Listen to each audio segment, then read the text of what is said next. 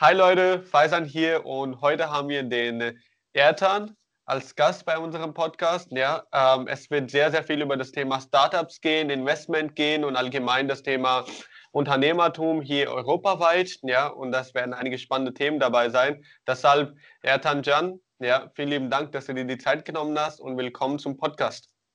Super gern. Starten wir. Ja. Ich bin mega gespannt. Ich bin mega gespannt auf die Themen, worüber wir uns unterhalten werden. Ja, aber bevor wir auf die Themen eingehen, Ertan, erzähl du für diejenigen, die dich nicht kennen, wer du bist und was machst du so alles. Äh, ja, gerne. Äh, mein Name ist Ertan. Ähm, ich komme aus Frankfurt ähm, und lebe auch hier. Und ähm, ich mache etwas, ähm, was äh, für die meisten eher ein bisschen ungewöhnlich ist. Ich bin in dem Bereich ähm, Investment oder habe einen Venture Capital Fonds. Ähm, aber der Venture Capital Fonds investiert nicht in Startups, sondern ich investiere in andere Venture Capital Fonds. Ähm, das heißt, ich, ich ähm, habe so etwas wie einen Dachfonds für Venture mhm. Capital.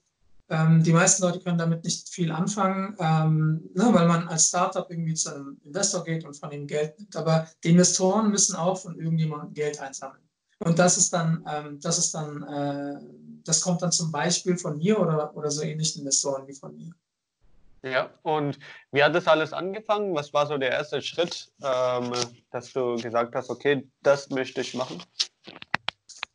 Ähm, also ich komme aus einem ganz anderen Bereich. Ich komme eigentlich ja. aus dem, also Frankfurt Finanzbereich, würde ich mal sagen. Ich habe ähm, äh, bei Banken und bei Vermögensverwaltern ähm, äh, gearbeitet und ähm, bin dann aber irgendwann äh, nach meinem MBA zu einem Unternehmen gekommen, wo wir, ähm, wo ich in der Verwaltung, in der Vermögensverwaltung war. Ne, du kannst es als Family Office bezeichnen ja. und habe dann ähm, dort die Aufgabe gehabt, äh, Venture Capital zu machen. Es war super interessant, ähm, aber es war auch natürlich am Anfang sehr, sehr, ähm, äh, ich sag mal, eine extrem steile Learning Curve, die ich hatte, weil ich relativ wenig Erfahrung hatte und ähm, dann in dem Bereich in Startups investiert habe.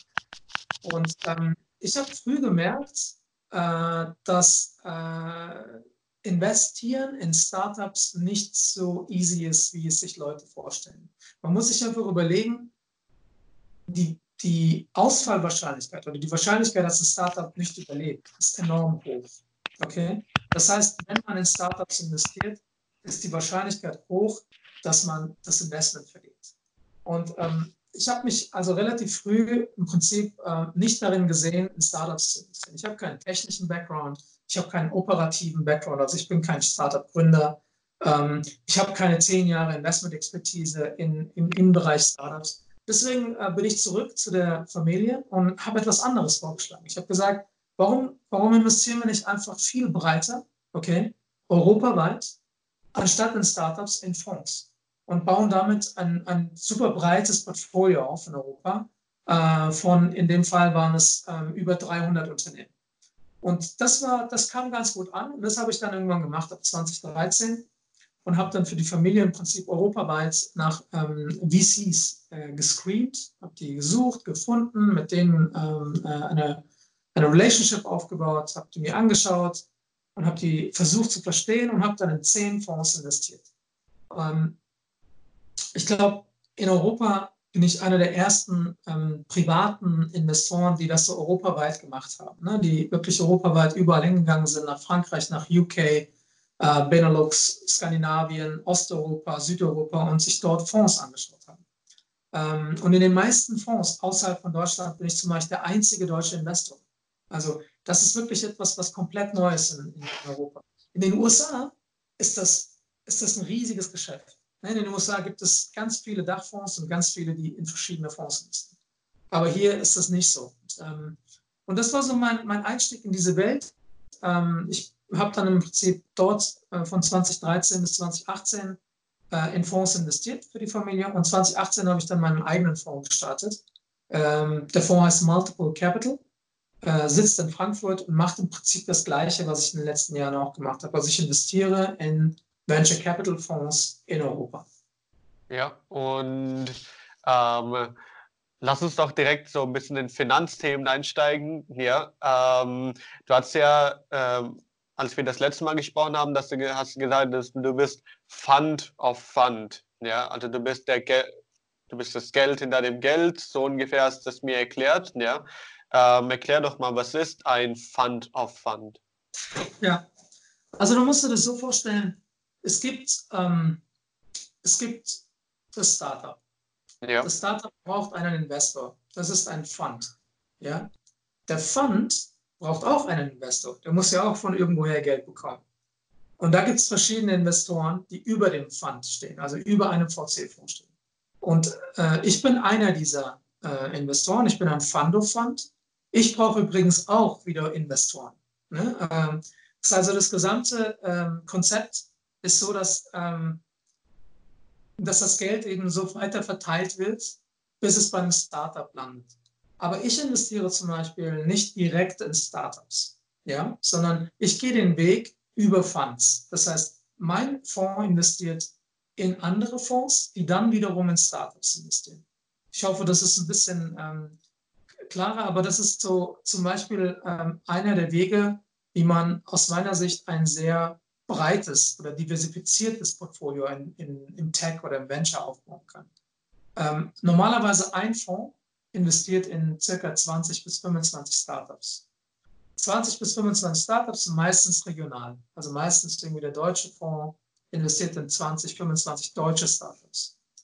Ähm, meine Idee ist es oder mein Produkt ähm, investiert in 500 Startups. Okay? Und das europaweit. Dadurch, dass ich halt in jeder Region und in jedem Vertikal, das interessant ist, einen Fonds habe, haben wir 25 pro Fonds, aber wir haben 20 Fonds und damit haben wir 500 Unternehmen in unserem Portfolio.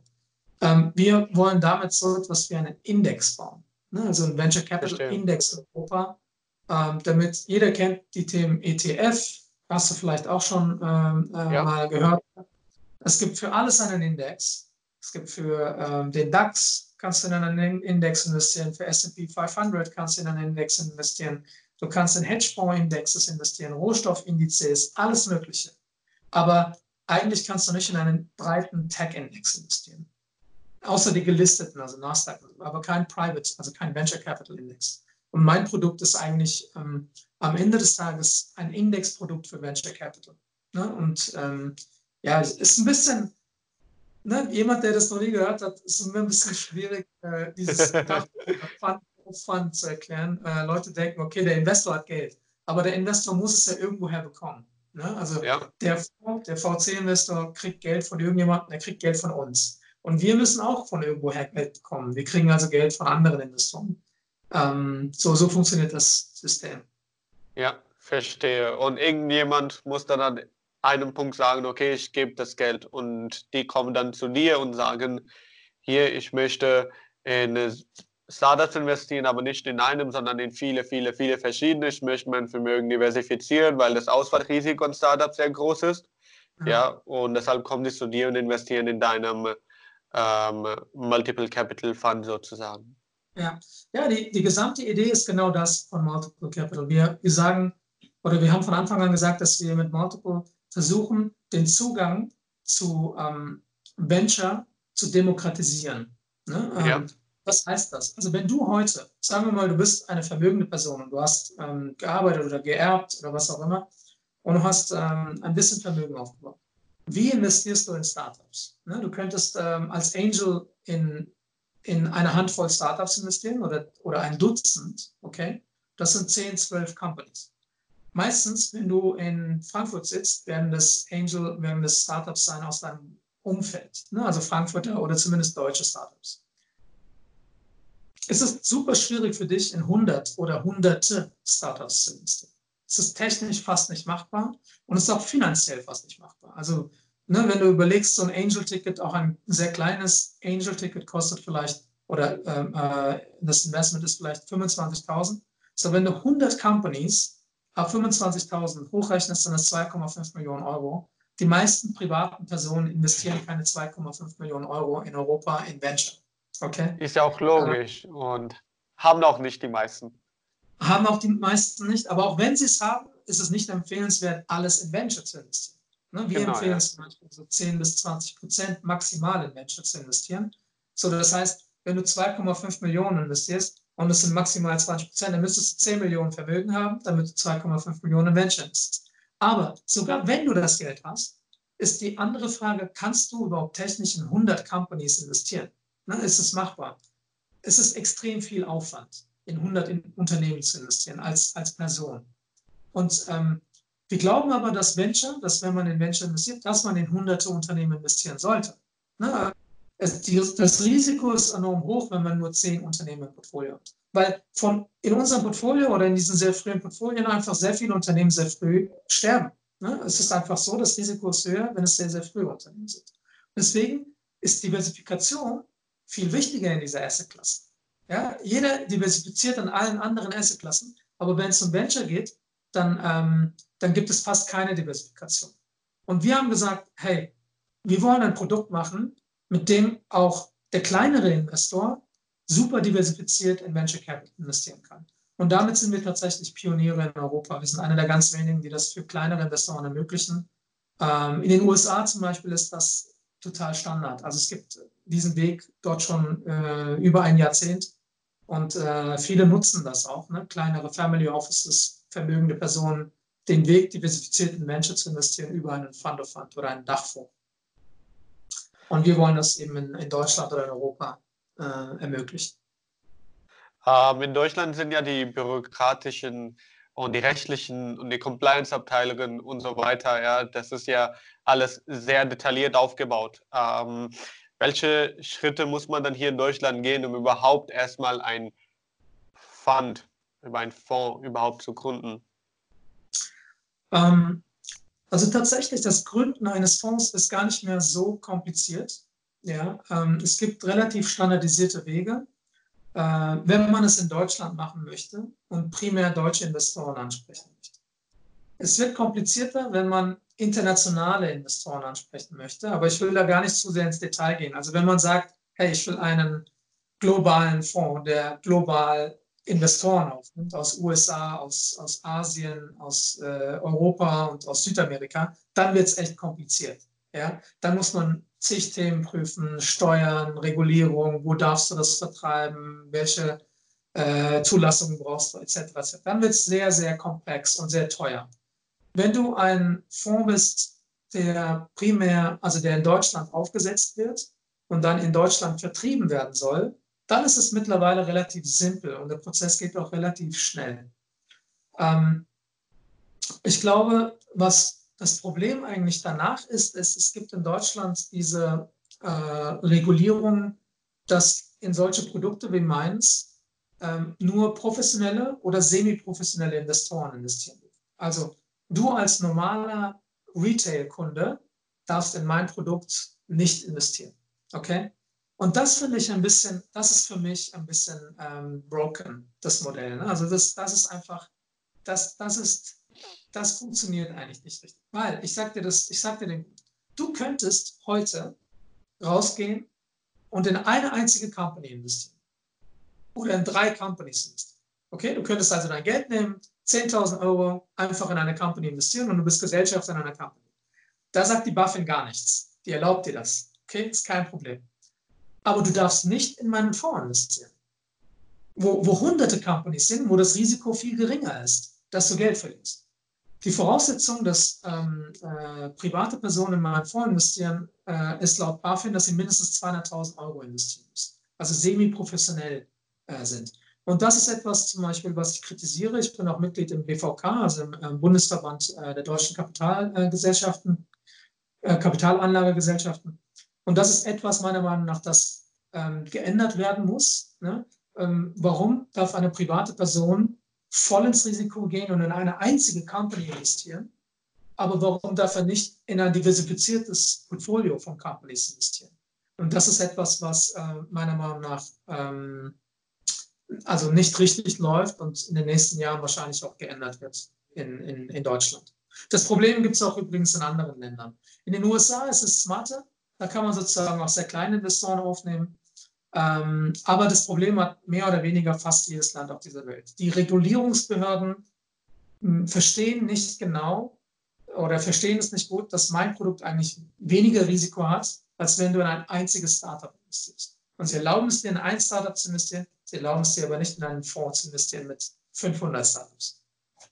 Verstehe. Äh, ist ja auch logisch, die äh, gehen ja, vor allem die Regulierungsbehörden, die hängen ja den zeitlichen, zeitlich gesehen auch sehr stark hinterher, um überhaupt ähm, die aktuelle technische Lage hundertprozentig eins zu eins nachvollziehen zu können.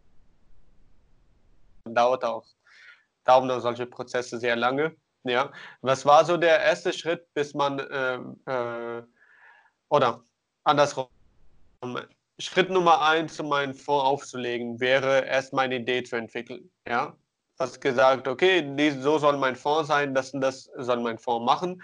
Ja, zum Beispiel in deinem Fall ist das, äh, ich will einen Fonds gründen, was in alle möglichen gute in ähm, europaweit investiert. Ja. Ähm, okay, du hast jetzt die Idee. Was ist jetzt der nächste Schritt? Gehst du zu BaFin? Was machst du da genau? Ähm, genau, also das Wichtigste ist eigentlich nicht der Prozess, den Fonds ähm, zu, zu umzusetzen, also genau. BaFin und, und, und Verträge und so weiter, sondern der wichtigste Schritt meiner Meinung nach beim Fonds ist tatsächlich ähm, die These. Also was ja. willst du eigentlich machen? Ne? Ähm, mhm. Und, äh, und wie gut ist diese These hinterlegt mit deinem Wissen und deinem Können und deiner Erfahrung? Ähm, ich glaube, das unterschätzen ganz viele Leute, die aktuell einen Venture Capital Fonds ähm, starten wollen. Ähm, es ist einfach super hip im Moment, in Startups, ja. Startups zu investieren, einen Fonds zu machen, etc. etc. Aber, ähm, aber die, die eigentliche Überlegung ist, wie differenzierst du dich von den anderen und was für eine Erfahrung hast du, ne, um diese Differenzierung tatsächlich umzusetzen? Ähm, ich glaube, daran scheitern ganz viele. Das andere, also diese technische Umsetzung, die rechtliche Umsetzung, die Regulierung, das ist eigentlich etwas, was, was eher simpel oder sagen wir mal, das ist ein Prozess, der, der machbar ist. Den kann jeder machen. Ja? Man geht zum Anwalt, nimmt sich einen guten Anwalt, ähm, äh, setzt den Vertrag auf, also ähm, äh, man nennt den äh, LPA, Limited Partnership Agreement oder Gesellschaftervertrag. Dort hat man alle Details ähm, zwischen deinen Investoren und, und dem Fonds. Ähm, dann geht man zu BaFin und meldet diesen Fonds an. Und die BaFin muss eigentlich relativ schnell diesen Fonds ähm, zulassen, wenn sie nichts findet, was dagegen spricht. Okay? Und ähm, das muss sie begründen, wenn sie etwas dagegen spricht. Deswegen, wenn etwas dagegen spricht. Deswegen ist dieser Prozess, einen Fonds aufzusetzen, der dauert im besten Fall vier Wochen, im Worst Case vielleicht drei Monate, sechs Monate. Okay? Ähm, äh, das ist es. Aber das, das, das kriegt jeder hin, den Fonds aufzusetzen. Es kostet ein bisschen ja. Geld und ein bisschen Zeit. Was nicht jeder hinkriegt, ist tatsächlich eine These zu entwickeln und ähm, einen, eine, ähm, eine Differenzierung zu schaffen, sodass, es, sodass Investoren da rein investieren. Ja, also du kannst heute, wenn du 50.000 Euro in die Hand nimmst, einfach einen Fonds starten. Aber das heißt nicht, dass du Geld bekommst von Investoren. Ich glaube, das ist so ähm, also das ist der Unterschied oder das ist wichtiger, eine, eine sehr gute These für deinen Fonds aufzusetzen und dann ähm, Geld zu raisen oder zu prüfen, gibt es Investoren, die äh, so etwas tragen, mittragen wollen, als nur diese technische um Umsetzung, einen, einen Fonds zu starten. Ja, und nach Fonds für sich einen Fonds aufgelegt hat, was sozusagen einer These auch entspricht und was deinen Kompetenzen auch entspricht, die ganze rechtliche Line sind fertig, ähm, welche ähm, Schritte gehen dann, kommen dann, dann auch auf dich zu? Musst du das also musst du sozusagen Vertrieb machen für die ganze Fonds, dass jemand investiert oder welche Schritte kommen dann danach? Ja, das musst du. Ja. ja, ich, also ähm, ob das danach oder davor ist, ist eine, ähm, also ist eine philosophische Frage. Äh, ich glaube, ich würde empfehlen, vorher schon abzuklopfen, ob Interesse für so ein Produkt besteht, bevor du einen Fonds aufsetzt. Okay? okay. Ähm, aber, aber normalerweise ja. Offiziell darfst du natürlich erst Investoren einwerben, wenn du einen Fonds hast. Ne? Davor ja. darfst du das nicht. Ähm, und dann gilt es darum, dass du ähm, äh, den, also Investoren für deinen Fonds findest. Ja? Ähm, äh, das ist der schwierigste Schritt für die meisten Fondsgesellschaften äh, oder für die meisten neuen VC-Fonds, ja?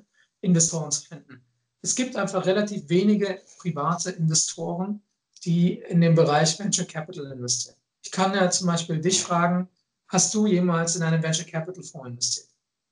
Bisher noch nein. gar nicht, nein. So. Und, und ich habe es bisher privat dreimal gemacht und mit Multiple 19 Mal gemacht. Okay? Ähm, wir sind der aktivste private, einer der aktivsten privaten Venture Capital Investoren in Europa. Musst du, das, du musst dir das mal überlegen. Wir sind eine super kleine Gesellschaft, okay? Und uns ja. gibt es erst seit äh, drei Jahren. Und wir sind einer der aktivsten privaten Investoren europaweit, äh, die in Venture Capital investieren. Was gleichzeitig bedeutet, dass die meisten anderen äh, äh, Personen oder auch oder Institutionen nicht in Venture Capital investieren. Venture Capital ist in Europa primär durch öffentliches Geld getrieben. Du hast in Deutschland die KfW, die ähm, sehr viel äh, öffentliches Geld in Venture Capital steckt. Du hast in Europa ähm, eine Institution, die nennt sich European Investment Fund. Das ist europäisches öffentliches ja. Geld. Ähm, das ist der größte Investor für Venture Capital in Europa. Wenn du das mal in den USA dir anschaust oder in China anschaust, dann ist das im Prinzip primär nur privates Geld. Da gibt es überhaupt kein öffentliches Geld. Ne? Und dieses Verständnis ist in Europa oder in Deutschland noch nicht breit vertreten. Wenn du 100 Personen fragst, 100 vermögende Personen, dann haben 99 0,0 Investments in Venture Capital. Wenn du 100 vermögende Personen in den USA fragst, dann hat jeder Zweite ein Investment in Venture Capital. Ne? Und deswegen ist USA auch meiner Meinung nach so weit vorne, weil das gesamte Ökosystem besser versteht, dass man mit Venture Capital oder Tech auch Geld Ist in Europa einfach bisher noch nicht gegeben. Das ist auch eine gute Überleitungsfrage. Ja. Wie verdient man dann an einem Startup überhaupt Geld? Ähm, wie, wie funktioniert das? Also das kann ich mir momentan nicht vorstellen, wie es genau funktionieren sollte. Also ähm, ja, man kann es ganz simpel machen. Ein Startup ist ja ein Unternehmen ja. und ein Investor beteiligt sich an diesem Unternehmen. Also er wirbt, er gibt Geld und er wirbt damit 10% Anteile an diesem Unternehmen. So, wenn dieses Unternehmen erfolgreich ist und wächst, ähm, dann wird es irgendwann vielleicht verkauft. Okay? Und wenn es verkauft wird, hat man ja dann 10% an Anteile an diesem Verkaufserlös. Und so verdient man Geld. Also um es ein Beispiel zu geben, Trivago kennt vielleicht jeder, ne? Ähm, das mhm. Unternehmen Trivago, die Hotelsuchplattform, das ist ein deutsches Startup. So die ersten Investoren, die in Trivago investiert haben, ähm, die haben vielleicht bei einer Bewertung von, ich weiß es nicht, ähm, keine Ahnung, die haben vielleicht für eine Million Euro 10% Anteile erhalten. Nur mal so als Beispiel. So, Trivago wurde für eine Milliarde verkauft vor ein paar Jahren. Das heißt, diese 10% wären 100 Millionen Euro wert. Ja, so verdient man Geld. Also man kauft sich früh ein, Anteile an einem Unternehmen und dann ähm, äh, gibt es halt einige Unternehmen, die sehr erfolgreich werden. Und bei einem Verkauf ähm, hat man dann sozusagen seinen Anteil an diesem Unternehmen, das man dann wieder zurückerhält. Und damit erwirtschaftet man eine Rendite äh, in, diesem, in, diesem, in dieser Asset-Klasse. Verstehe. Und wie, und wie sollte dann diese Ausfall äh, weil die Auswahlquote da. Ähm, wie gleicht man das denn aus? Ja, okay, das ist, das ist, eine, ähm, ist eine wichtige Frage, das ist eine gute Frage, weil viele verstehen nicht dass den Mechanismus in Venture. Venture ist nicht wie ähm, andere Assetklassen, wo du nichts verlierst. Okay? Ja. Also ich gebe dir ein Beispiel. Wenn du in Wohnungen oder Immobilien investierst in Frankfurt, du kaufst dir 20 Immobilien, okay? Ja. Ähm, die 20 Immobilien, du kannst davon ausgehen, dass du natürlich keine einzige verlierst. Ne? Im Normalfall bleiben die 20 Immobilien in deinem Bestand, du kriegst Mietrenditen und, ähm, und die Immobilien steigen leicht an Wert. So, du verlierst nicht. Aber du hast auch keinen, du kannst auch eine Immobilie nicht für 100 Mal mehr verkaufen. Ne, es gibt nicht diesen Sprung nach oben. Eine Immobilie ist eine Immobilie, sie ist Stein auf Stein und da passiert nichts. Also es ist kein Unternehmen, das wachsen kann und zu einem Apple oder einem Google oder einem Facebook ähm, äh, werden kann. Das heißt, du hast nach unten keinen Ausfall, aber du hast nach oben auch kein, keine, keine Möglichkeit, viel, viel mehr Geld zu machen. Ähm, bei Venture ist das genau das Gegenteil.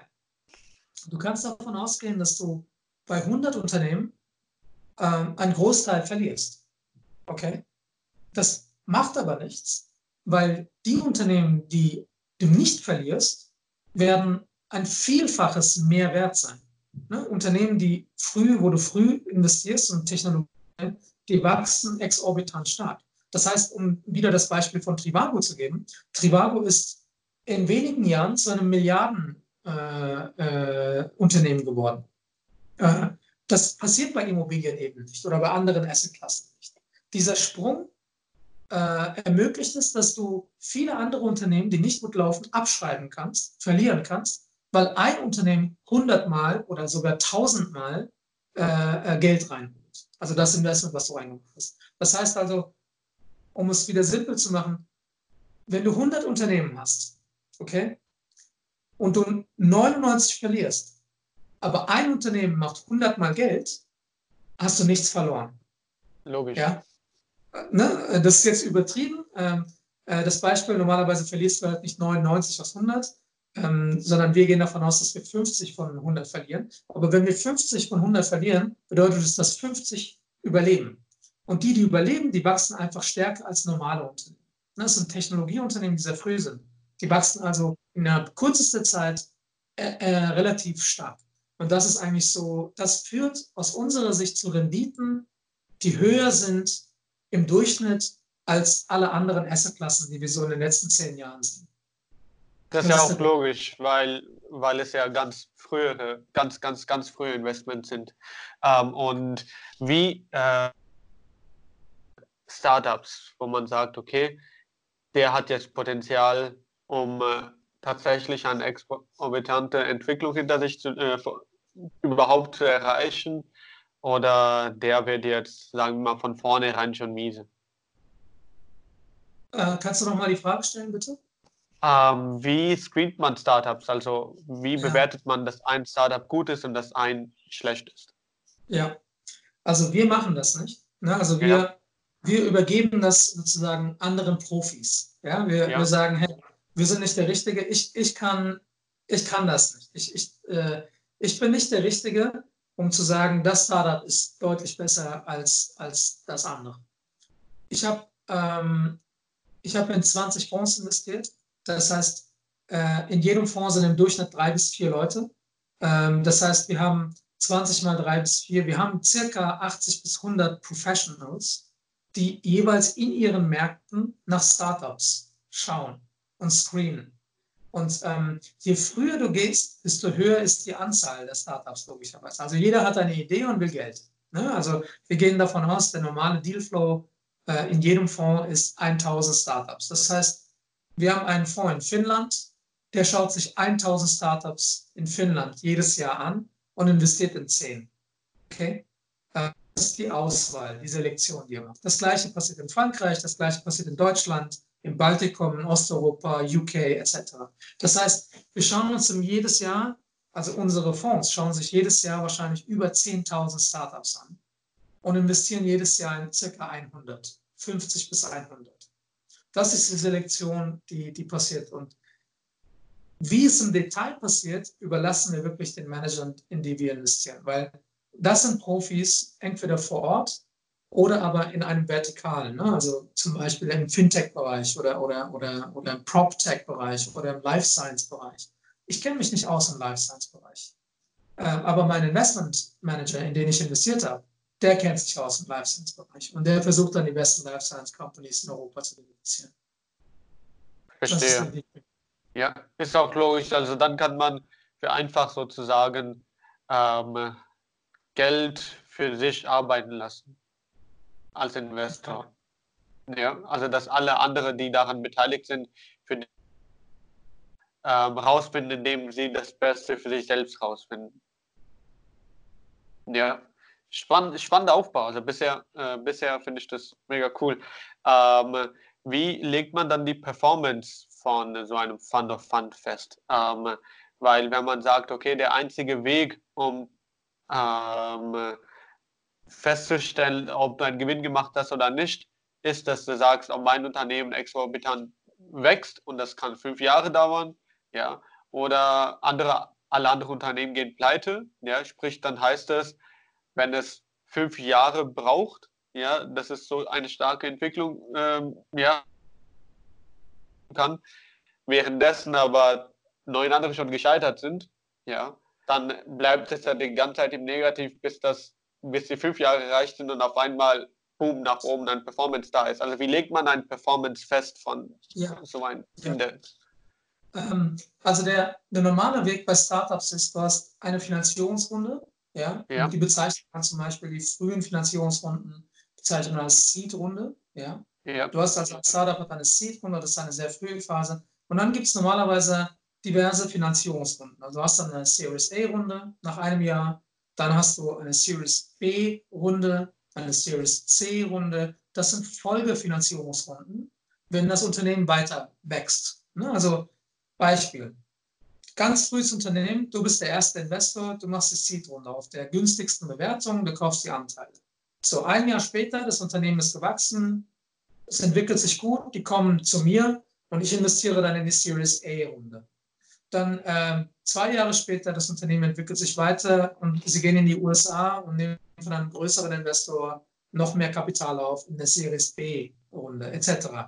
Das heißt, es ist so ein bisschen gestaffelt im Startup-Bereich. Ne? Du kommst, du nimmst Geld auf, dann entwickelst du dich und wenn du dich gut entwickelt hast, kriegst du neues Geld. Das neue Geld ist meistens auf einer höheren Bewertung des Unternehmens. Ja? Und so stellen wir fest, ob unsere Unternehmen eine höhere Bewertung erzielt haben. Also nur wenn neue Investoren in das Unternehmen investieren, erzielen wir eine höhere Bewertung für dieses Unternehmen. Und diese höhere Bewertung ist dann auch in unserem Portfolio das, was wir Performance nennen. Also das, das gleicht zum Beispiel auch die aus, die dann ausfallen. Also du hast ne, jedes Quartal hast du ein paar Unternehmen, die ausfallen, aber du hast dann auch mehrere Unternehmen, die eine höhere Bewertung haben. Und damit hast du im Prinzip den Ausgleich in der Performance und hast eigentlich auch im Normalfall eine Überperformance. Ähm, äh, und was wir gemerkt haben, Faisal, was super interessant ist, ist, dass ähm, die Volatilität in unserem Portfolio relativ gering ist. Also Volatilität steht für Risiko normalerweise. Also wenn du, ähm, wenn du dir irgendwie den DAX anschaust ne, und der DAX bewegt sich ähm, äh, enorm äh, äh, volatil, dann ist halt ein größeres Risiko da. Ja? Ähm, und Assetklassen, die sich wenig bewegen, also ganz geringe Bewegungen haben über Zeit, die nennt man als risikoarm, weil sie halt relativ wenig Ausschläge haben. Ne? Also wenig Ausschläge nach unten und wenig Ausschläge nach oben. Und dadurch, dass wir so ein, so ein großes Portfolio haben, wir haben zwar Verlierer, aber gleichzeitig eben auch Unternehmen, die ähm, eine höhere Bewertung haben. Und das führt zu einer relativ wenigen, relativ geringen Volatilität in dem Gesamtportfolio. Ne? Also wenn man uns mit Aktienindexes vergleicht, dann sieht ein Aktienindex eher so aus, hat eine höhere Volatilität und wir sehen super niedrig aus, die Volatilität. Und das ist echt spannend, weil viele verbinden Startups ja normalerweise immer mit einem sehr hohen Risiko. Aber wenn du ein breites Portfolio hast, dann ist das Risiko eben nicht mehr so. Dann ist das Risiko relativ, ähm, oder das, die Volatilität ist relativ gering. Das ist super spannend, weil gerade auch in ähm, Phasen, wo Aktienmärkte oder andere Märkte sehr volatil sind, bringt das Stabilität ins Portfolio. Wenn du ein Produkt hast, das nicht so volatil ist, das eher stabil ist. Cool. Und die Bewertung ist sozusagen dann äh, rein zukunftsorientiert, wo man sagt, okay, so auf diese Höhe würde das jetzt von den Investoren bewertet und so viel könnte es in der Zukunft wert sein? Ähm, das ist eigentlich immer die aktuelle Bewertung. Also okay. nicht die zukünftige, sondern ähm, normalerweise, wenn ein Investor investiert, sagt er aktuell, denke ich, dass das Unternehmen so viel wert ist. In der Zukunft muss das Unternehmen viel wert sein, weil er will ja einen Gewinn machen. Ne? Er will ja, ja mit Gewinnen das verkaufen. Das heißt also, ähm, äh, wenn, wenn du in mein Unternehmen heute investierst, okay, dann erwartest du in der Zukunft, dass mein Unternehmen mehr wert ist. Verstehe. Du zahlst heute einen realistischen Preis, wo du sagst, hey, das ist der Preis, den ich bezahlen möchte heute. Und ich glaube, dass das Unternehmen in ein paar Jahren zehnmal so viel wert ist. So. Und ähm, das ist der einzige Weg. Äh, deswegen ist die aktuelle Bewertung normalerweise immer relativ marktgerecht oder marktnah. Okay, ja, verstehe. Okay, jetzt habe ich das ganze Prinzip auch verstanden und äh, sprich, dadurch hast du auch wahrscheinlich einen sehr großen Überblick über alle Startups europaweit, was da alles in der Szene sozusagen passiert? Ja, wie gesagt, wir haben 500 Unternehmen in unserem Portfolio. Ja. Und ähm, in, es kommen ungefähr noch ähm, 300 bis 400 Unternehmen dazu in den nächsten drei ja. bis vier Jahren. Das ist ein extrem breites ähm, paneuropäisches Portfolio. Ja. Ähm, es gibt ganz wenige, wie gesagt, private Investoren, die ähnlich große, breite Portfolios aufgebaut haben. Und nochmal, wir sind keine sehr große Gruppe, wir sind relativ klein und trotzdem ist es möglich, sogar wenn du eine kleine Gruppe bist, ähm, so ein breites Portfolio aufzubauen. Ja. Aber es ist halt möglich für ein Individuum. Also es ist ähm, relativ schwierig für Einzelpersonen oder sehr, sehr kleine Institutionen. Ja, ähm, und äh, was legst du, äh, was stellst du da für Trends gerade äh, europaweit fest? Also wo bewegt sich das ganze, ja. die ganze Startup-Szene, in welche Richtung geht es? Ähm, das gesamte Ökosystem in Europa ist deutlich professioneller geworden in den letzten Jahren. Wenn man sich ähm, Startups oder die Qualität von Gründern und Startups von vor fünf, sechs, sieben Jahren anschaut und vergleicht mit Startups, die heute ähm, im Markt äh, Kapital suchen, dann ist die Qualität der Gründer enorm gestiegen. Die Qualität des Startups ist enorm gestiegen. Rundherum alles. Die Qualität der, der Marketingunterlagen, der, äh, der Prozesse in Startups, der Schnelligkeit, äh, die Art und Weise, wie Startups äh, nach Investoren suchen. Das gesamte Investorenumfeld ist enorm gestiegen. Wir haben heute viel mehr professionelle Investoren im Markt als, als vor zehn Jahren oder fünf Jahren. Das also hat sich enorm verbessert. Und das verbessert den gesamten europäischen äh, äh, Prozess in dem Ökosystem. Das gesamte Ökosystem wird dadurch besser. Ich glaube, dass das gesamte europäische Startup-Ökosystem heute deutlich besser da, dasteht als vor fünf oder zehn Jahren. Erstens, Startups und auch Venture, also Tech-Startups. Wir gewinnen den War of Talent. Das ist super wichtig. Jede, jede Branche oder jeder Bereich, die die, die, die besten Talente gewinnt, hat am Ende des Tages äh, aus meiner Sicht die größte Wahrscheinlichkeit auch ähm, davon zu profitieren. Wenn die besten Leute für mich arbeiten, dann wird mein Produkt besser werden als, äh, keine Ahnung, Immobilienfonds oder, oder, oder, oder Hedgefonds. Wenn die besten Leute zu Hedgefonds gehen, dann werden Hedgefonds besser werden, logischerweise aus meiner Sicht. Leute gehen, Personen gehen dahin, wo sie das größte Potenzial sehen. Und im Moment gewinnt Technologie und Venture Capital diesen War of Talent. Die besten Leute wollen für Venture Capital Fonds arbeiten und die besten Leute wollen Tech-Unternehmen gründen, weil sie dort die größten Potenziale sehen. Wenn du das vergleichst von vor 20 Jahren, da wollte jeder bei der Investmentbank arbeiten. Okay? Die besten Leute wollten zu Goldman Sachs und zu JP Morgan und zu Morgan Stanley. Das war damals der beste Weg, ähm, äh, Karriere zu machen oder wie du das nennen willst. Und, ähm, und das hat sich komplett geändert. Heute wollen die besten Leute nicht mehr zu Goldman oder zu einer, zu einer Investmentbank, sondern sie wollen zu einem Venture Capital Fonds. Sie wollen Gründer werden und Geld einsammeln und, äh, und wenn sie gut sind, innerhalb weniger Jahre Multimillionäre werden. Ähm, das, ist, äh, das ist der aktuelle Weg. Und das, meiner Meinung nach, ist auch der Hauptgrund, warum das Ökosystem rund um Startups und um Venture Capital so robust und so stark ist im Moment im Vergleich zu den Jahren davor. Und ähm, wie siehst du dabei die Zukunft? Also wie lange wird dieser Trend gehen? Trend, äh, wie siehst du das? Das ist schwierig. Ja, äh, ist eine gute Frage. Ähm,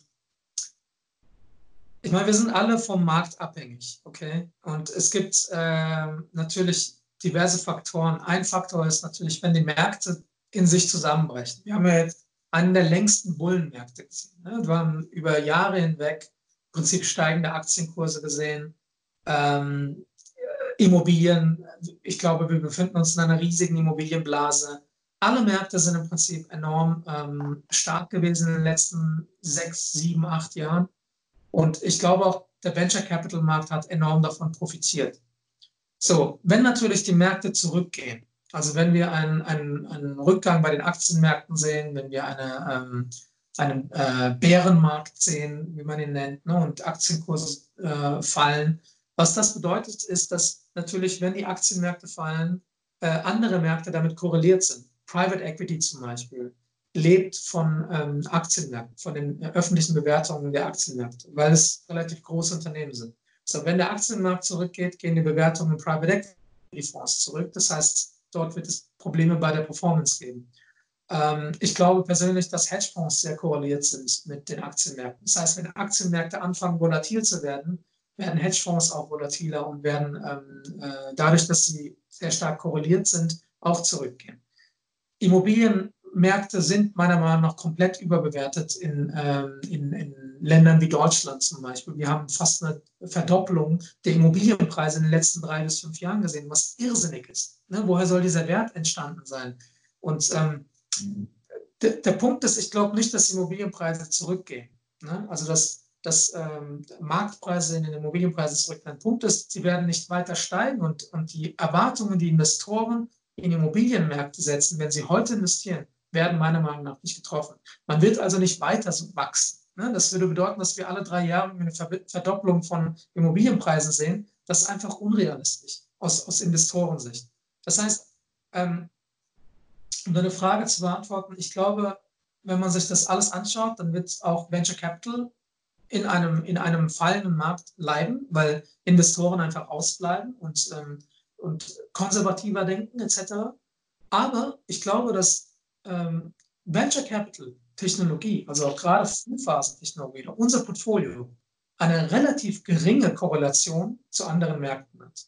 Das heißt also, wenn der Aktienmarkt fällt, sind wir nicht so stark davon berührt. Unsere Startups sind sehr junge Unternehmen, die technologieaffin sind. Es gibt keine starke Berührung vom Aktienmarkt zu unseren Startups. Und das ist, glaube ich, ein Riesenvorteil. Wir wollen das in den nächsten Jahren eigentlich zeigen und prüfen. Also wir glauben, na, es ist im Moment eine Theorie. Jeder weiß mehr oder weniger, dass irgendwie ein junges Startup, das in WeWork sitzt oder äh, in, in Silicon Valley Terms in der Garage sein Produkt baut, relativ unberührt ist von den Aktienmärkten. Da, ne, es ist mir egal, was äh, an einem Aktienmarkt passiert, wenn ich eine Tech-Company baue mit einem Team von zehn Leuten.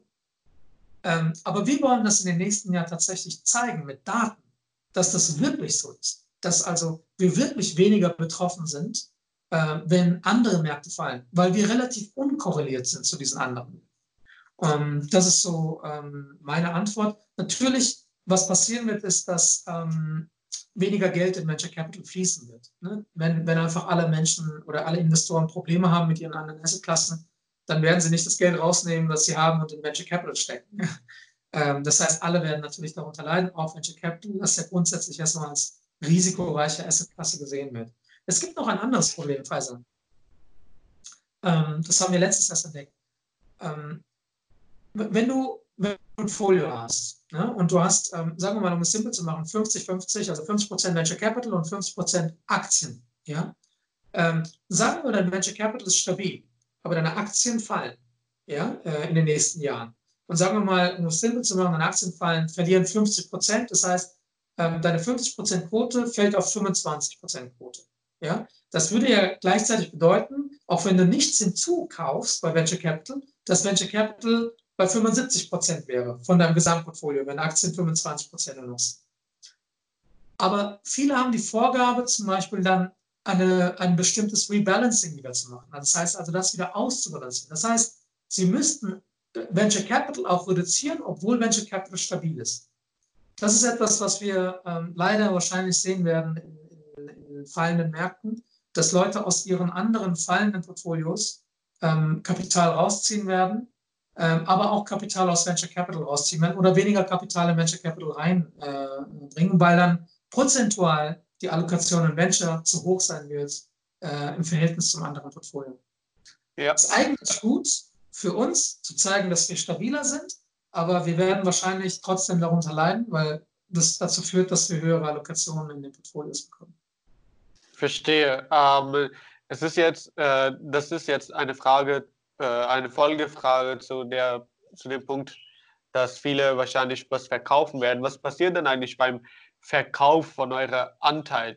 Ähm, heißt das zum Beispiel, dass Geld wirklich von dem Startup rausgenommen wird oder Weil wenn das Geld ja eigentlich in einem Startup reinfließt und dort investiert wird, aber Startup das schon investiert und schon verwendet, wie sollen sie dann das Geld zurückgeben? Also was ja. passiert bei einem Verkauf von einem Anteil, wenn ein Anteil bei euch ja 200.000 Euro kostet? Ja, also wir können unsere Anteile nicht verkaufen. Ja, wir sind ein geschlossener Fonds, was bedeutet, dass ähm, wir zahlen erst Geld zurück, wenn unsere Startups verkauft werden. Ja, also nehmen wir wieder das Trivago-Beispiel. Sagen wir mal, wir sind ganz früh in Trivago investiert. Trivago entwickelt sich, entwickelt sich, entwickelt sich. Und irgendwann kommt Expedia und kauft Trivago. Ne? Dann kriegen die Investoren Geld von Expedia, weil Expedia Trivago kauft. Und dieses Geld, was wir dann bekommen, schütten wir dann aus an unsere Investoren. Okay? Das ist der, das ist der Weg. Also immer wenn Startups verkauft werden in unserem Portfolio, wird das pro Rata ausgeschüttet an die Investoren, äh, die bei, bei, mir investiert sind. So funktioniert ja. der Prozess. Also wir verkaufen nicht Anteile normalerweise, sondern wir warten, bis unsere Startups verkauft werden an potenzielle Käufer oder an, den, an die, oder an die Börse gehen. Ne? Also Verstehe. wenn sie an die Börse gehen und IPO machen, dann können wir halt Anteile an dem Startup kaufen und dann zurückführen an unsere Investoren. Verstehe. Und ähm, wenn man zehnprozentiger Inhaber zum Beispiel in einem ja, ähm, dann bist du ja auch zehnprozentig zu der Gewinne berechtigt, die, die, die das Unternehmen sozusagen erwirtschaftet. Ja? Ähm, ja. Logisch, also einfach rein logisch gesehen. Und heißt das, dass die Gewinne, die das Unternehmen irgendwann vielleicht, das Startup vielleicht irgendwann entwickelt ist und die Unternehmen ausschüttet, dass das als Dividende an den Investoren ausgezahlt wird oder wie funktioniert das? Theoretisch gesehen ja. Ja. ja. Ähm, in der Praxis ist es so, dass die meisten Technologieunternehmen eigentlich keine Dividenden erwirtschaften, sondern die meisten Technologieunternehmen wachsen stark. Das heißt, das Kapital oder die Gewinne, die entstehen, werden dazu genutzt, um weiter zu wachsen. Okay? Man schüttet normalerweise nicht aus, sondern man nutzt das Kapital, um weitere Märkte ähm, zu, ähm, einzugehen und, und dort zu wachsen. Das ist eigentlich so der normale Prozess. Das heißt, du hast in einem normalen Tech-Unternehmen hast du normalerweise keine großen Ausschüttungen, sondern das wird reinvestiert, ne? damit du einen höheren Marktwert hast und in der Zukunft äh, äh, das Unternehmen für mehr Geld verkauft werden kann. Ja. Aber es gibt Ausnahmen. Wir haben zum Beispiel auch, ähm, wir vergeben eine, also manche unserer Fonds vergeben auch Kredite. Okay. Ähm, also sie investieren nicht Eigenkapital und erwerben Anteile, sondern sie geben einen Kredit an ein Startup und dieser Kredit wird zurückgezahlt vom Startup. So, das ist natürlich ein, ein, da warten wir nicht bis zum Verkauf des Unternehmens, sondern da kriegen wir vorher schon im Prinzip Kapital zurück, ähm, weil, es, weil das Startup eben monatlich zum Beispiel ähm, äh, Zinsen und das Kapital zurückzahlt. Ne? Das ist dann fast wie eine Dividende, aber es ist keine Dividende, das sind halt Zinszahlungen, ne, die wir, die wir ja. zurück. Logisch, logisch. Und wie behält man dann ähm, einen klaren Kopf in so einer Situation, wo man merkt, hey, ähm, die Startups die es, weil es ist ja nicht statistisch hundertprozentig so, dass man sagt, okay, 50 Prozent fallen aus und 50 Prozent fallen nicht aus. Ja, das ist ja. ja. auf einem längeren Zeitraum betrachtet. Es kann ja auf einmal sein, dass dann krass viele Quote ausfällt und auf einmal ja doch sehr viele vielleicht äh, bestehen bleiben. Mhm. Solche Situationen einen klaren Kopf. Äh, gute Frage. Ähm, also ich, wir versuchen wirklich sehr langfristige Investoren zu sein. Okay? Wir glauben ähm, langfristig an diese Assetklasse. Wir glauben langfristig an Technologieunternehmen. Wir glauben langfristig, dass Technologieunternehmen ähm, viele Bereiche in unserer Wirtschaft und nicht nur in unserer Wirtschaft, auch in unserem alltäglichen Leben ähm, beeinflussen werden und sich schneller entwickeln. Äh, so, wenn jemand grundsätzlich an Technologie glaubt und wenn du dir mal ähm, wenn, egal mit wem du redest, jeder glaubt grundsätzlich an Technologie, okay? Und an Technologieunternehmen. Jeder glaubt daran, dass zum Beispiel Deutschland mehr machen muss in dem Bereich Technologie und Digitalisierung etc. Das heißt, alle ja. glauben daran. Aber wenn es ums Investieren geht, dann will man super konservativ in Immobilien investieren, die Stein auf Stein, also eine uralte, uralte Technologie im Prinzip am Ende des Tages ist. Ja? Ähm, also das heißt, der Investor glaubt zwar grundsätzlich an Technologie, also wenn du jetzt heute mit irgendwie großen Unternehmen aus dem DAX sprichst, dann haben sie ja ganze Abteilungen, ne? Research and Development, äh, Technologie, in, äh, Innovation, Digitalisierung. Das sind ganze Abteilungen, die nichts anderes tun, als Innovation äh, zu fördern im Unternehmen oder Technologie zu fördern oder Digitalisierung voranzutreiben. Aber wenn du dann grundsätzlich mal schaust, wie viel Geld fließt wirklich in Investments in Technologieunternehmen, dann steht das nicht im Verhältnis. Ne? Dann wird trotzdem irgendwie in große Immobilienprojekte oder Infrastrukturprojekte investiert. Ähm, wir wollen super langfristige Technologieinvestoren sein. Okay? Ähm, mich interessiert persönlich eigentlich nicht die Volatilität dazwischen. Also ich glaube nicht, dass ich jedes Jahr oder immer super performen werde. Ich werde genauso wie jeder andere Markt auch äh, wahrscheinlich äh, irgendwann auch Phasen sehen, die nicht so gut aussehen. Aber ich glaube, dass langfristig diese Assetklasse, Venture Capital und Technologie, meiner Meinung nach besser performt und besser sich entwickeln wird als viele andere Assetklassen. Und um dir die richtige Antwort zu geben, ich glaube, wenn wir langfristig ein Performance-Problem haben, dann haben alle anderen Assetklassen ein viel größeres Problem. Meiner Meinung nach. Also wenn, wenn langfristig mit der Technologie in Europa, wenn das nicht funktioniert, dann hat Europa ein ganz anderes Problem. Also wenn keine Technologieunternehmen aus Europa entstehen in den nächsten zehn Jahren, wenn wir alle nicht daran glauben, dann, dann haben wir ein ganz, ganz anderes Problem. Dann gibt es vielleicht Europa irgendwann nicht mehr, ja, in der Art, wie wir es heute erleben, weil Technologie wird alles verändern. Die, die am höchsten bewertetsten Unternehmen heute sind erst in den letzten 20 Jahren entstanden. Amazon, Google und Apple ja, und Microsoft. Das sind alles Unternehmen, die erst in den letzten 20, 30, 40 Jahren, Microsoft, äh, 40 Jahre, alle anderen in den letzten 20 Jahren entstanden sind. Es sind nicht die Unternehmen wie die Enrons oder Shells und so weiter, die am höchsten bewertet sind und den größten Mehrwert zielen, sondern es sind ganz, ganz neue Unternehmen, die eine unglaubliche Macht weltweit haben. Wenn man sich Amazon überlegt oder auch Google überlegt oder Apple mit dem Design und den Produkten, jeder Mensch, der nutzt Apple-Produkte aktuell. Ja? Ähm, das, ist, das ist crazy. Und wenn man, und das sind alles US-Unternehmen übrigens.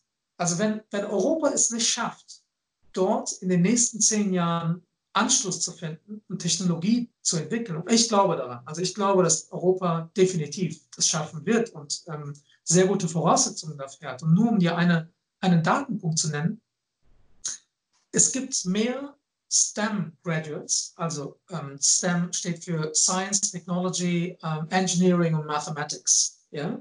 Ähm, also Absolventen in den Technologieberufen in Europa als in den USA. Okay? Es, es wäre also fatal, wenn Europa dieses Potenzial nicht nutzt. Wir haben mehr Technologieabsolventen oder Ingenieurabsolventen als, als USA. USA ist die Technologiemacht und wir haben mehr potenzielle Talent, äh, das wir nutzen können. Wenn Europa es nicht schafft, dieses Talent zu nutzen, um die nächsten großen Technologieunternehmen stehen zu lassen, dann werden wir auf großer Ebene verlieren. Na, da geht es nicht darum, dann irgendwelche Immobilien in Berlin zu besitzen oder irgendein Unternehmen wie Douglas äh, Anteile zu haben, sondern da geht es darum, was sind die nächsten großen Unternehmen in dieser Welt, die ganz, ganz viel verändern werden. Ähm, und nur um noch einen Datenpunkt zu nennen, Osteuropa hat mehr STEM Graduates als Westeuropa. Also Europa hat mehr als US, aber innerhalb von Europa hat Osteuropa mehr als Westeuropa. Das ist super spannend. Ja, das ist echt super spannend. Und also das, das wird total vernachlässigt. Also ich, ich, wie gesagt, glaube langfristig an diese Asset-Klasse. Ich glaube super langfristig sehr, sehr an diese Te an Technologie. Und deswegen ähm, investiere ich sehr langfristig in diesen Bereich. Und wir haben bisher, wir sind jetzt seit acht Jahren im Markt, ähm, seit acht Jahren haben wir eine unglaubliche Performance hingelegt. Äh, uns ist sehr bewusst, dass die Gesamtmärkte sehr stark sind. Ne? Ähm, aber ich glaube eben auch, dass wir über die nächsten 10, 20 Jahre im Durchschnitt eine sehr, sehr gute Performance im Vergleich zu anderen Assetklassen erwirtschaften werden. Spannende Sache. Ja, und ähm, kannst du jetzt äh, auch so über einzelne Startups an sich sprechen, zum Beispiel, wo du sagen könntest, hier du, ähm, das und das und diese Kriterium und dieser Kriterium ist wichtig, um äh, erfolgreich ein Startup großzuziehen? Könntest du darüber sprechen oder ist es außerhalb von deiner Kompetenzbereich? Also es ist nicht wirklich äh, äh, mein Kompetenzbereich. Ich bin zwar, ähm, also ich, ich mentore einige Startups im Bereich Fundraising, ja. ähm, aber äh, grundsätzlich ist mein Job halt ein anderer. Ja, ja. Ähm, ich glaube halt, dass ein gutes Startup in der Lage sein muss, äh, die passenden Investoren zu finden, anzusprechen und Geld zu raisen.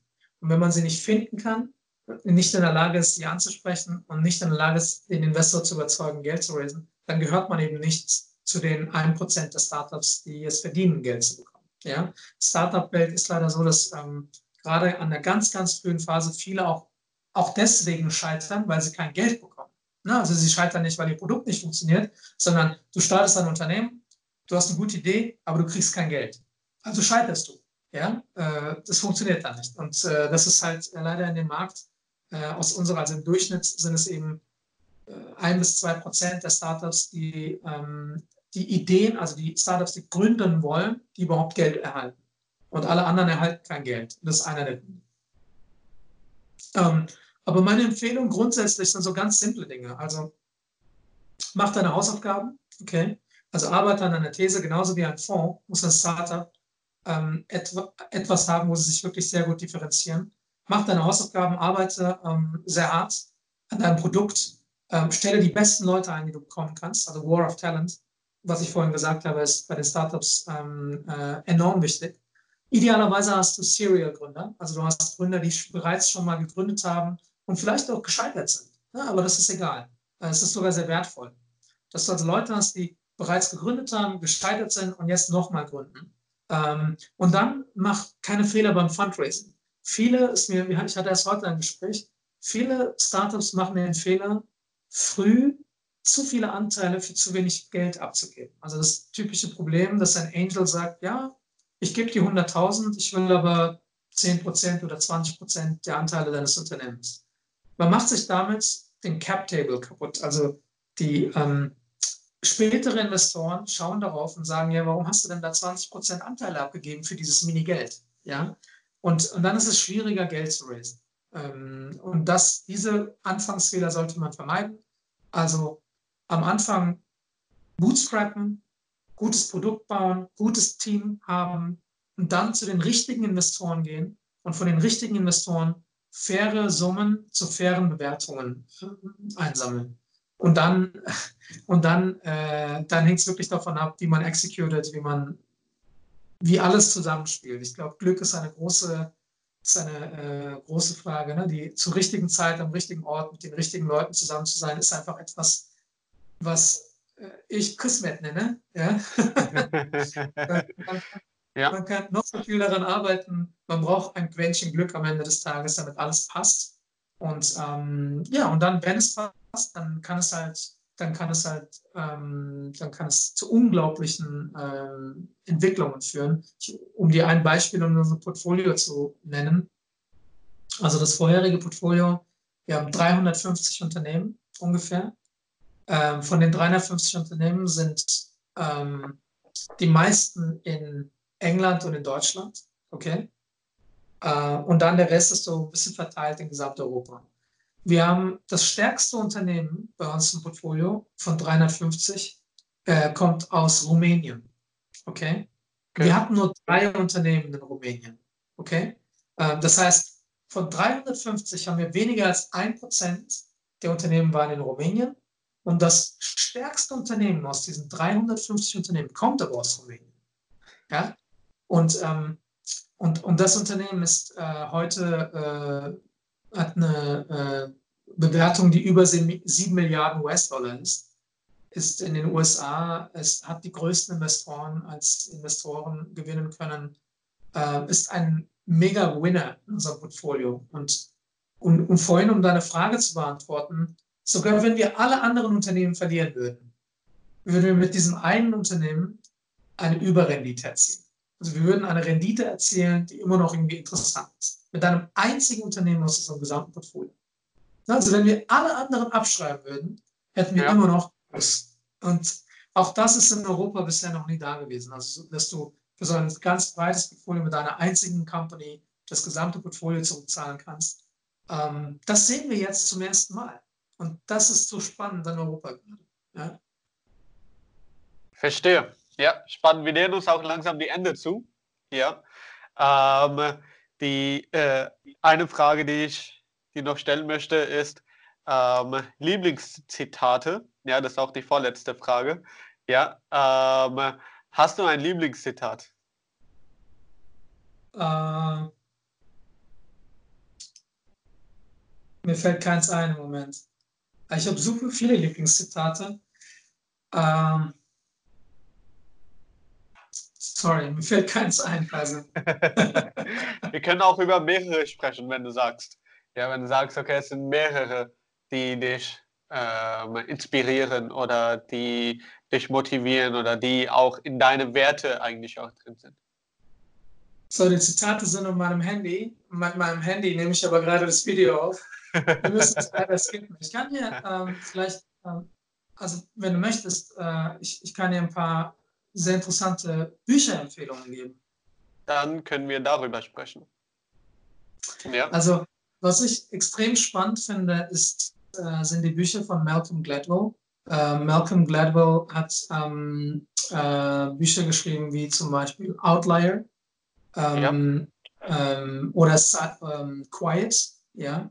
Und da geht es im Prinzip darum, er erklärt immer wieder mit ähm, Daten und Statistiken, wie ähm, Ereignisse passieren, auf die man normalerweise nicht kommt. Also Outlier ist zum Beispiel ein Buch, das sehr gut beschreibt, wie ähm, Outlier produziert werden. Ne? Und es ist halt kein, keine Sache, die nur Glück oder Können oder Talent ist, sondern es ist eine Kombination von all dem. Und im Sport spricht man zum Beispiel von ähm, 10.000 Stunden, die man verbringen muss mit einer bestimmten Sache, um darin Profi zu werden.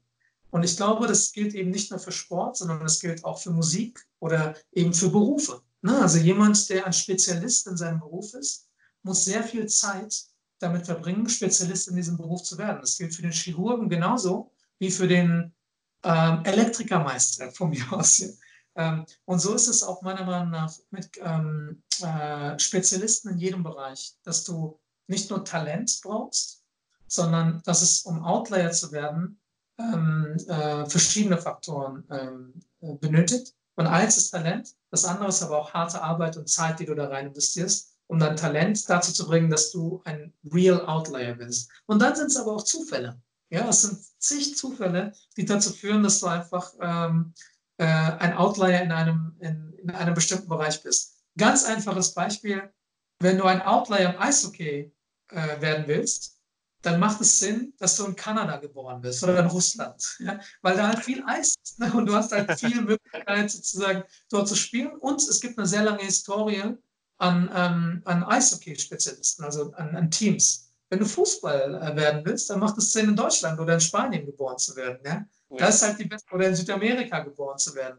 Wenn du in Kanada geboren bist und ein Top-Fußballer werden willst, obwohl du Talent hast, wird es viel schwieriger für dich sein. Und wenn du in Südamerika geboren bist und super viel Talent hast für Eishockey, wird es trotzdem viel schwieriger für dich sein, ein Eishockey-Professional zu werden, weil es noch nicht mal ein Team gibt. Ne, wahrscheinlich in Südamerika, das sozusagen Eishockey und das sind so die, das sind sehr spannende ähm, Bücher, meiner Meinung nach. Äh, das andere Buch, also was ich sehr empfehlen kann, ist Quiet, auch von Malcolm Gladwell. Da geht es darum, dass introvertierte Menschen oft ähm, als, also oft mit Negativem ähm, verbunden werden. Und dann bringt er so Statistiken wie zum Beispiel, dass 70 Prozent aller CEOs weltweit Introverts sind. Ja? Ähm, also es sind genau diese Specialist-Ingenieurtypen, die zu CEOs werden, entweder weil sie ihr eigenes Unternehmen aufbauen oder weil es Ingenieure in großen Unternehmen sind. Ähm, es sind also nicht nur die Extroverts, die Extrovertierten, die zu ganz, ganz hohen ähm, äh, Positionen es schaffen oder Gründer zum Beispiel sind häufig introvertierte Menschen. Ähm, sehr, sehr spannende Bücher kann ich sehr empfehlen. Wenn jemand cool. auf Daten, Statistiken ja. und wie, wie, bildest du dich allgemein weiter? Also liest du viele Bücher? Äh, wie, wie bildest du dich weiter? Ja, ähm, ich versuche viel zu lesen, äh, wenn ich Zeit finde. Ich habe zwei kleine Töchter. Äh, mhm. Zeit äh, äh, Schön. nicht so easy und ich verbringe viel Zeit mit meinen Töchtern. Also versuche äh, viel Zeit mit meinen Töchtern zu verbringen. Ähm, ich versuche viel zu lesen. Ähm, ich versuche aber auch insbesondere Thought Leader zu lesen, also in meinem Bereich. Ähm, Menschen, die ich dann über Twitter oder über ihre Blogs ähm, verfolge und, und da mir ein Bild einfach mache, weil sie ganz klar Thought Leader in bestimmten Bereichen sind. und ich, ich habe einfach das Glück, dass ich in einem Bereich arbeite äh, und jeden Tag mit Menschen spreche, die wirklich sehr, sehr interessant sind. Also die immer sehr, sehr interessante Themen, also sei es Gründer oder aber auch VCs. Ähm, sind einfach smarte Menschen und ich lerne jeden Tag aus jedem Gespräch, äh, nehme ich etwas mit. Das ist, glaube ich, ähm, etwas, wo ich, mein, wo ich ein bisschen Glück habe und äh, alleine durch meinen Job selbst extrem viel lernen kann. Aber das andere ist tatsächlich Bücher, äh, die ich versuche zu lesen in meiner Zeit und Blogs und, ähm, und äh, folge Thoughtleadern, um deren Ideen und Meinungen äh, früh mitzubekommen. Ja, spannende Sache. So, letzte Frage. Ja. Welche Frage hätte ich dir stellen sollen, die ich dir nicht gestellt habe?